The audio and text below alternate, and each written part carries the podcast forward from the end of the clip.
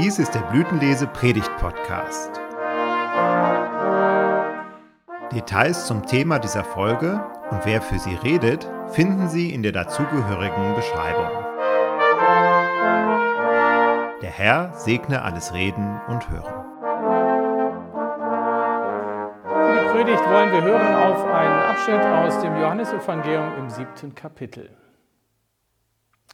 Am letzten, dem höchsten Tag des Festes, trat Jesus auf und rief, Wen da dürstet, der komme zu mir und trinke. Wer an mich glaubt, von dessen Leib werden, wie die Schrift sagt, Ströme lebendigen Wassers fließen. Das sagte er aber von dem Geist, den die empfangen sollten, die an ihn glaubten. Denn der Geist war noch nicht da, denn Jesus war noch nicht verherrlicht. Klingt wie ein Ich bin-Wort Jesu. Es ist aber viel mehr. Christus, der Herr des Lebens, gießt über uns aus, die wir an ihn glauben, das Wasser des Lebens. So reichlich, dass alle, mit denen wir zu tun haben, davon nass werden. Liebe Gemeinde, die Trockenheit und der wenige Regen in den letzten zwei Jahren hat auch dem letzten Menschen in unserem Land vor Augen geführt, wie kostbar Wasser ist. Was an sonnigen Tagen uns alle freut, nämlich warmes Wetter, sodass wir viel Zeit draußen verbringen können und dadurch die Infektionsgefahr verringert wird, das lässt Landwirte und Gartenbesitzer stöhnen. Wer übers Land fährt, der wird merken, wie trocken die Felder sind, wie vertrocknet viele Bäume sind. Trotz des Regens in den letzten Wochen sind die tieferen Bodenschichten immer noch trocken. Und auf der anderen Seite ist uns vor Augen, dass Wasser als Element des Lebens auch seine bedrohlichen Eigenschaften hat. Das Ansteigen des Meeresspiegels bedroht viele Inseln im Pazifik, die nur wenige Meter über dem Meeresspiegel sich befinden. Umsiedlungen und Auswanderungen auch Richtung Europa werden in nächster Zukunft die Folge sein. Platzregen und Überflutungen richten auch in unserem Land großen Schaden an. Wasser ist eines der vier Grundelemente der Erde, neben Feuer, Erde und Luft. Ohne die vier gibt es kein Leben. Kein Wunder also, dass in allen Religionen das Element Wasser eine große Rolle spielt, auch im Judentum auch im Christentum. Propheten und Priester vergleichen Gottes Wohltaten mit den Eigenschaften von Wasser. Sie reden von Gott als Wasserquelle des Lebens.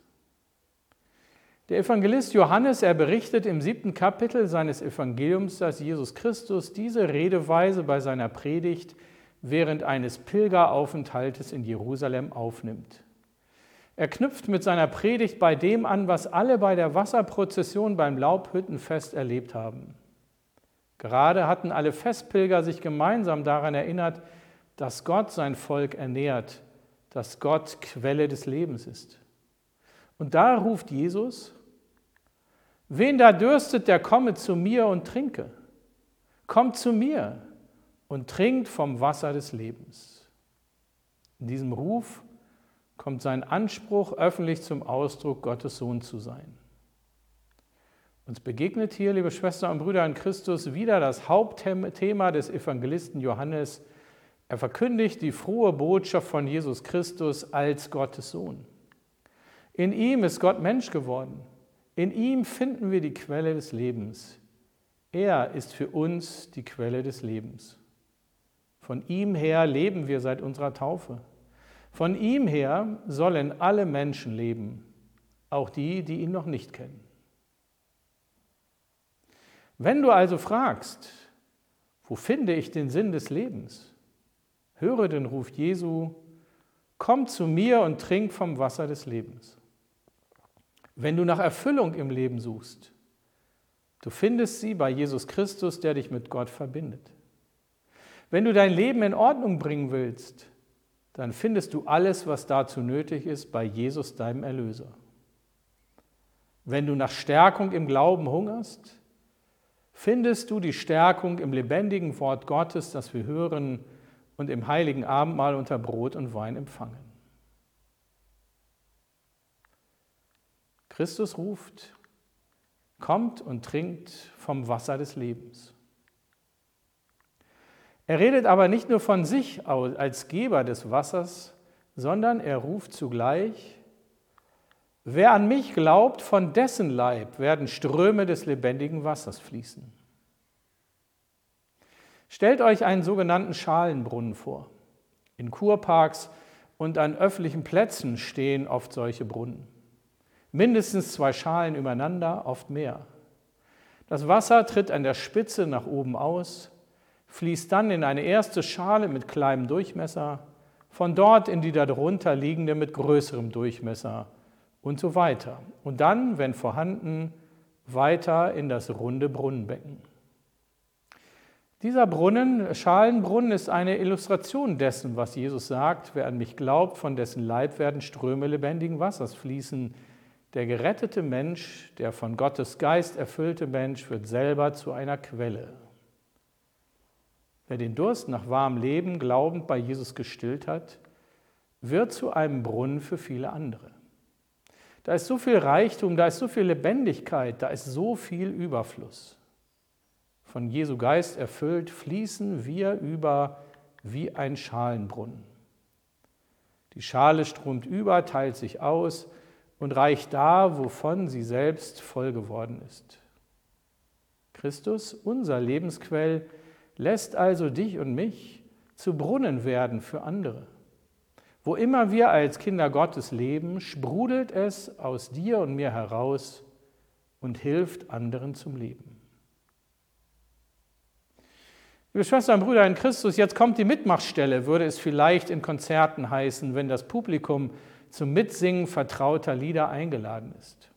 Jeder von uns ist aufgefordert, sein Leben Gott hinzuhalten also in dich hinein das Wasser des Lebens von Gott fließen zu lassen, damit es überfließt auf die Menschen, denen du begegnest.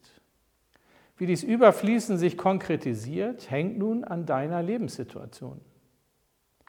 Wenn du einem Menschen begegnest, der einen geliebten Menschen verloren hat, durch den Tod oder durch Trennung oder durch Streit, dann fließt deine Lebensgewissheit auf ihn über. Mit einfachen Worten oder mit wortloser Hilfe fließt Gottes Trost aus dir heraus und deinen Mitmenschen erreicht die diakonische Liebe des dreinigen Gottes.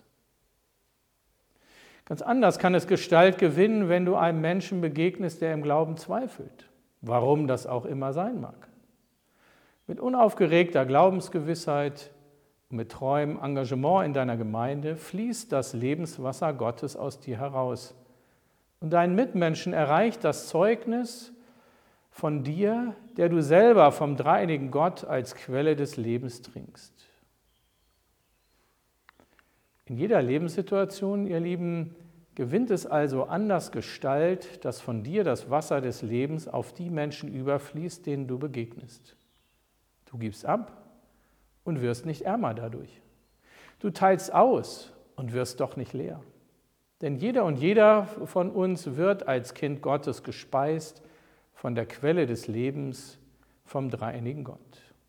Wir werden durchflossen vom Strom des Lebens, dem Heiligen Geist.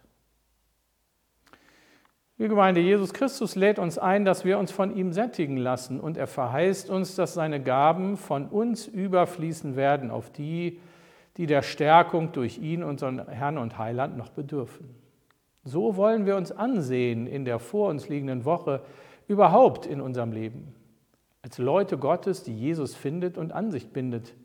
Als Kinder Gottes, die Christus mit dem Wasser des Lebens belebt, damit wir weitergeben, was uns in ihm gegeben ist. Und der Friede Gottes, der höher ist als alle Vernunft, bewahre unsere Herzen und Sinne in Christus Jesus. Amen.